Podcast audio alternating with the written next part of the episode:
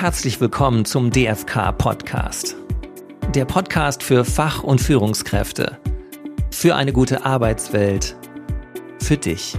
Heute mit dem nächsten Teil unserer Podcast-Reihe Gesundes Führen in der Krise.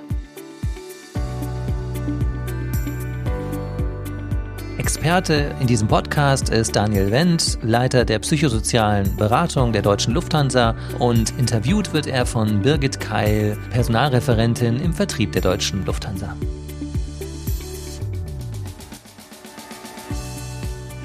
Nachdem wir in den letzten Folgen die drei Säulen des gesunden Führens vorgestellt haben, das waren die Selbstfürsorge, die Prävention und die Intervention, werden die jetzt kommenden Folgen einzelne Aspekte und Themen dieser drei Bereiche behandeln, von denen wir glauben, dass sie für Sie, liebe Zuhörer, von Relevanz für Ihren Arbeitsalltag sind. Daniel, wir möchten heute einen Aspekt vertiefen, den du in der letzten Folge angesprochen hattest. Du hattest gesagt, dass eine Führungskraft immer dann unmittelbar das Gespräch mit einem Mitarbeiter suchen sollte, wenn sie auffälliges Verhalten feststellt, das für diesen Mitarbeitenden ungewöhnlich ist ja. und auch ge gegebenenfalls auf eine psychische Belastung hinweisen kann. Und wir haben vereinbart, dass wir heute einmal einen exemplarischen Ablauf eines solchen Gesprächs durchgehen und praktische Tipps und Formulierungshinweise zur Gesprächsführung geben. Ja, genau. Du hattest zunächst erwähnt, dass es sehr wichtig sei, ein solches Gespräch gut vorzubereiten und auch mit Vorlauf anzukündigen, sodass der Mitarbeitende Zeit hat, sich vorzubereiten. Und genau mit diesem Thema möchte ich heute gerne starten, denn ich habe mich gefragt, wie macht man das? Wie kündigt man ein solches Gespräch an? Sage ich dabei schon, worum es geht? Schreibe ich einen Betreff rein?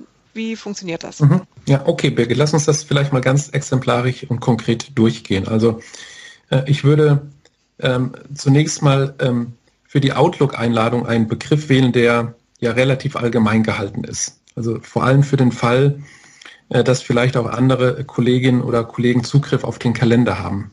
Ähm, also vielleicht schreiben wir einfach ähm, aktuelle Situation in dem Betreff. Dann ist es aber ähm, eben wichtig, in einer separaten und auch am besten in einer verschlüsselten E-Mail den Gesprächsanlass zumindest kurz zu umreißen, ja, damit also der Mitarbeiter nicht vollständig unvorbereitet und äh, im schlimmsten Fall sogar auch überrascht in das Gespräch geht. Man könnte zum Beispiel schreiben, ich mache mir aktuell Gedanken um dich und deine Gesundheit und würde gerne mit dir darüber sprechen. Und viel mehr muss es an der Stelle auch dann eben auch nicht sein. Gut, aber genügend, so dass der Mitarbeiter sich mental und gedanklich schon mal auf das Gespräch einstellen kann. Ja, genau. Äh, und es ist halt dann wichtig, dass wir den Termin eben auch zeitnah ansetzen. Und eine Zeitspanne ja, zwischen Einladung und Termin von ungefähr einer Woche hat sich in der Praxis ähm, ganz, ganz gut bewährt. Äh, so können der Mitarbeiter, aber auch Sie als Führungskraft sich innerlich ausreichend auf den Termin vorbereiten, ohne dass die Anspannung durch jetzt eine zu lange Wartezeit zu groß wird. Bevor wir auf das konkrete Gespräch eingehen, habe ich noch eine Frage zum Rahmen bzw. zum Setting des Gesprächs. Was gibt es hier zu beachten? Ja, also ist ein guter Punkt, Birgit. Die Logistik ist an der Stelle tatsächlich auch relevant.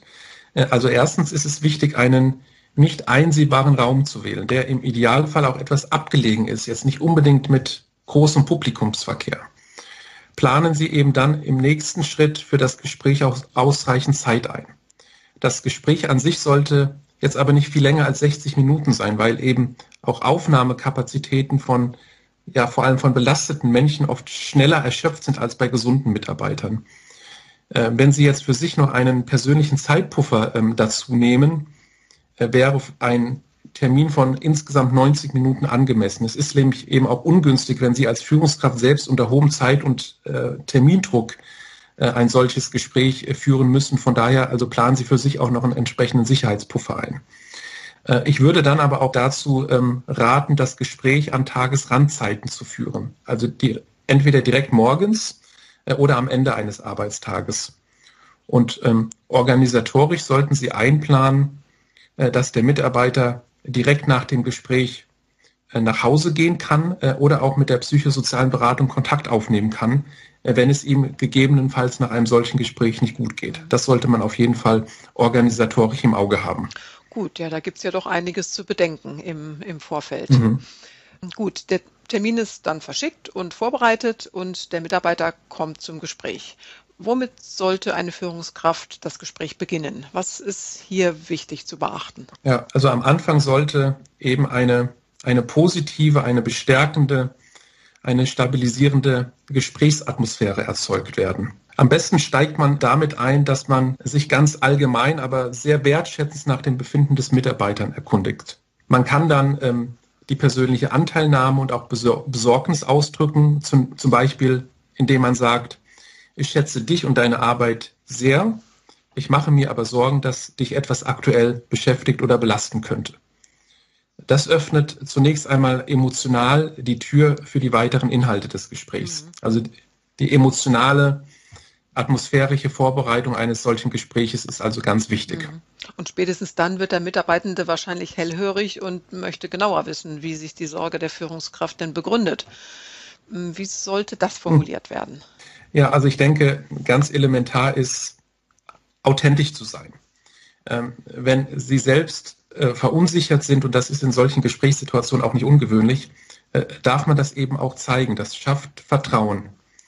Belastete Mitarbeiter haben schon auch einen ja, feinen Sinn dafür, ähm, feine Antennen, ob sie authentisch und ehrlich sind. Und das wird den, den, den weiteren Gesprächsverlauf doch stark beeinflussen. Äh, benennen Sie dann vor allem Ihre konkreten Beobachtungen, äh, auch mit Beispielen in Bezug auf Veränderungen im Arbeitsverhalten. Es geht also um, das hatten wir in den anderen Folgen auch schon angesprochen, äh, um die ganz konkrete Verhaltensebene. Ähm, das kann man zum Beispiel so machen. Mir ist aufgefallen, dass du seit ein paar Wochen in unseren Teammeetings sehr ruhig bist und dich ähm, an den Diskussionen weniger beteiligst, obwohl ich weiß, dass das sonst eigentlich nicht deine Art ist und du ja gerne und sehr engagiert ähm, mitdiskutierst. Wichtig, ähm, Birgit, sind dabei vor allem Ich-Botschaften aus der Ich-Perspektive ähm, äh, zu, zu sprechen. Ich nehme wahr, das könnte zum Beispiel eine Formulierung sein, ähm, die bei mir als Person bleibt. Ja, genau. Mit einer Ich-Botschaft drücke ich dem Gegenüber nichts auf, sondern mache deutlich, dass das meine eigene subjektive Wahrnehmung ist, mhm. die impliziert, dass ich auch falsch liegen könnte. Ja. Und wahrscheinlich bietet es, es, sich danach dann an, die eigene Wahrnehmung zu überprüfen, oder? Ja, genau, Birgit. Das wäre dann der nächste Schritt. Bitten Sie Ihren Mitarbeiter auf jeden Fall immer auch nach der eigenen Einschätzung. Ja, am besten mit offenen Fragen, die den Mitarbeiter eben zum Austausch, zum Gespräch einladen. können zum Beispiel fragen, Hast du selbst bei dir Veränderungen wahrgenommen? Und, und ja, welche, welche sind das denn? Kannst du dir diese Veränderungen erklären? Weißt du, woran das liegt? Mhm. Das könnten solche offene Fragen sein. Und jetzt gibt es ja zwei Möglichkeiten. Entweder der Mitarbeitende sagt, ja, stimmt, mich mhm. beschäftigt etwas seit einiger Zeit, und zwar ist folgendes. Oder er hat eine ganz andere Wahrnehmung und sagt, nein, nein, da liegst du völlig falsch. Wie reagiert eine Führungskraft auf diese beiden Varianten? Ja, also Variante 1, Birgit, ist natürlich ähm, einfacher. Das ist ja klar. Wir können dann gut in ein konstruktives äh, Gespräch kommen und gemeinsam über Lösungsansätze und Unterstützungsmöglichkeiten nachdenken. Variante 2 ähm, ist ein bisschen ähm, anspruchsvoller. Wir müssen aber da vor allem unterscheiden, äh, ob sich die Verhaltensänderungen konkret auf die Arbeitsleistung äh, des Mitarbeiters auswirken. Wenn das eben nicht der Fall ist, können wir als Führungskraft letztlich immer nur unsere Unterstützung anbieten und, und auch immer wieder unser, äh, unsere Fürsorge ähm, ausdrücken, das Gespräch suchen. Ähm, wenn sich äh, die Auffälligkeiten aber allerdings dann auf die Arbeitsleistung auswirken, sollten wir unsere Erwartungshaltung schon klar formulieren, aber trotzdem wertschätzend bleiben im Sinne von, ich wünsche mir, dass sich das und das ändert. Wie kann ich dich dabei unterstützen? Wie kommen wir gemeinsam dorthin? Und die Kunst besteht eben darin, Birgit, ähm, klare, wertschätzende Erwartungshaltung zu formulieren, ohne äh, eben direkten oder indirekten Druck auszuüben. Mhm.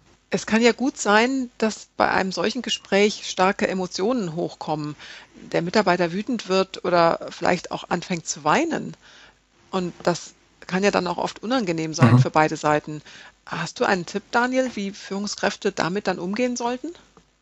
Ja, das ist ein wichtiger äh, Punkt, Birgit. Wir sollten uns zunächst einmal äh, den Druck nehmen, in diesen schwierigen emotionalen Situationen immer gleich eine passende Antwort parat haben zu müssen. Ja? Ähm, es ist eben wichtig, auf starke Emotionen nicht sofort mit Fakten und äh, Argumenten zu reagieren, sondern diese negativen Emotionen des Mitarbeiters erst einmal anzunehmen, sie ja auch auszuhalten, ohne sie gleich zu beschwichtigen oder auch zu versuchen, sie zu relativieren. Ja? Wir sind ja als äh, Führungskräfte manchmal so gepolt, direkt äh, in eine Lösung oder in einen Veränderungsvorschlag ähm, äh, zu gehen. Und das ist halt bei Emotionen leider nicht immer so möglich. Äh, Gefühle sind erst einmal da und unsere Aufgabe ist es, ihnen tatsächlich auch ausreichend Raum zu geben, sie für einen Moment auszuhalten, einfach mal da zu sein und bewertungsfrei zuzuhören. Auch wenn sich das manchmal, wie du ja auch gesagt hast, ähm, erstmal unangenehm und fremd anfühlt. Äh, manchmal benötigen aber diese schwierigen Emotionen diese, diese Bühne, sage ich jetzt mal, bevor sie sich beruhigen können. Und erst dann äh, ist beim betroffenen Mitarbeiter eben auch eine ausreichend emotionale Bereitschaft vorhanden, sich Lösungen äh, und auch rationalen Argumenten überhaupt zuwenden zu können. Ja, also empathisch zuhören und den Mitarbeitenden mit all seinen Gefühlen so annehmen, wie er gerade ist, ohne etwas ändern zu wollen. Ja. Mhm. Was ja. man ja auch gar nicht kann im Prinzip. Ne? Genau. Hm.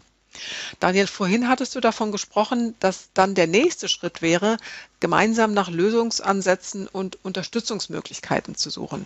Wie könnte das dann aussehen? Mhm. Also es sollte tatsächlich ein ja, gemeinsamer Lösungsraum erarbeitet werden. Geben Sie dem Mitarbeiter immer auch die Möglichkeit, selbst proaktiv Lösungsvorschläge einzubringen. Das ist wichtig. Das stärkt die Selbstwirksamkeit des Mitarbeiters. Äh, manchmal müssen wir ähm, aber den Mitarbeiter auch darin unterstützen, von einer ja, ich sage jetzt mal, von einer Problem zu einer Lösungsorientierung zu kommen. Gerade bei psychisch belasteten Menschen beobachten wir oft eine ja, gewisse Problemfixierung. Und ja, eine folgende Formulierung könnte dabei äh, vielleicht ein bisschen helfen. Ähm, welche Ideen hast du denn, um die Situation lösen oder verändern zu können? Äh, was hat dir vielleicht in der Vergangenheit schon geholfen? Gibt es Aktivitäten, die dir gut tun und Kraft geben können?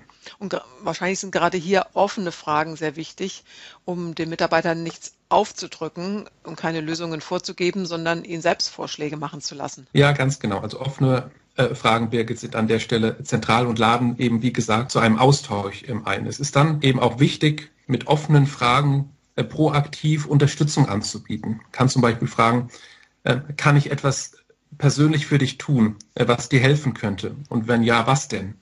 Können wir im Betrieb etwas tun, um dich zu unterstützen? Ähm, oder hast du jemanden, bei dem du Unterstützung finden kannst? Verweisen Sie an dieser Stelle, und das ist auch wichtig, ähm, bitte immer auch auf die konkreten Unterstützungsangebote der psychosozialen Beratung. Also wenn ich das richtig verstehe, geht es darum, sowohl zu überlegen, was der Mitarbeiter selbst tun kann, aber auch, was seitens der Führungskraft oder des Unternehmens gemacht werden kann, um zu unterstützen und zu helfen. Ja, genau, Birgit. Also beide Aspekte sind eben wichtig und gehören zusammen. Also die Unterstützungsangebote der Führungskraft auf der einen Seite, aber eben auch die Eigenmotivation äh, des Mitarbeiters. Bring- und Hohlschuld sozusagen. Und wenn wir dann zum Ende eines Gesprächs kommen, was ist da wichtig? Wie sollte man ein Gespräch beenden? Mhm. Also am Ende des Gesprächs sollten Sie die besprochenen Punkte auf jeden Fall auch als Vereinbarung schriftlich festhalten und auch ein Follow-up-Gespräch planen. Äh, man sieht dann eben auch mit ein wenig zeitlichem Abstand, ob die besprochenen Maßnahmen schon greifen, äh, ob Besserungen eingetreten sind äh, oder ob sie gemeinsam mit dem Mitarbeiter eben nochmal äh, nachjustieren müssen. Das ist ja auch vollkommen okay. Und äh, wie schon gesagt, sollte äh, aber der Gesprächsfaden auch nicht nach einem Follow-up-Gespräch unmittelbar abreißen. Auch hier gilt das, was wir in den letzten äh, Podcasts immer wieder auch gesagt haben. Bleiben Sie im Kontakt, bleiben Sie im Gespräch zu ganz konkreten Gesundheitsthemen. Dann machen Sie sich aber eben auf der anderen Seite eben auch nicht den persönlichen Druck, alles jetzt in einem Gespräch abschließend besprechen zu müssen. Äh, wenn sie jetzt in der Zeitspanne äh, nicht fertig werden, wenn die Punkte einfach zu komplex sind, vielleicht zu viele Themen angesprochen werden, das ist okay. Machen Sie, machen sie vielleicht eine kleine Zäsur und vereinbaren Sie äh, einen weiteren Gesprächstermin. So hat der Mitarbeiter auch Zeit, sich nochmal Gedanken zu, zu machen, das Gespräch Revue passieren zu lassen, das Gespräch zu verdauen. Wichtig ist auf jeden Fall, im Gespräch zu bleiben, wie du sagst. Ja. Mhm. Ja, vielen Dank, Daniel. Das war sehr hilfreich, äh, den Gesprächsablauf mal exemplarisch durchzugehen und auch ein paar konkrete Formulierungsvorschläge von dir zu mhm. hören. Und ich denke, hierbei wird auch deutlich, dass eine Führungskraft tatsächlich kein Psychologe sein muss, um auffälliges Verhalten beim Mitarbeiter wertschätzend, aber auch trotzdem klar anzusprechen. Und vielleicht nimmt es der einen oder anderen Führungskraft ja auch die Scheu vor einem solchen Gespräch. Und damit sind wir schon wieder am Ende der heutigen Podcast-Folge angekommen. Vielen Dank fürs Zuhören und für Ihr Interesse. Und wie immer freuen wir uns über Ihr Feedback, Ihre Anregungen zu weiteren Podcast-Themen. Bleiben Sie gesund und bis zum nächsten Mal. Bis zum nächsten Mal. Tschüss.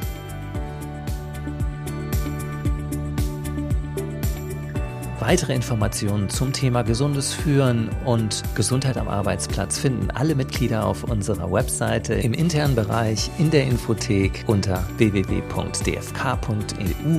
Sollten Sie noch kein Mitglied sein, werden Sie es doch. Den Link zur Aufnahme ins Team DFK finden Sie unten in den Show Notes. Herzlichen Dank und bis zum nächsten Mal.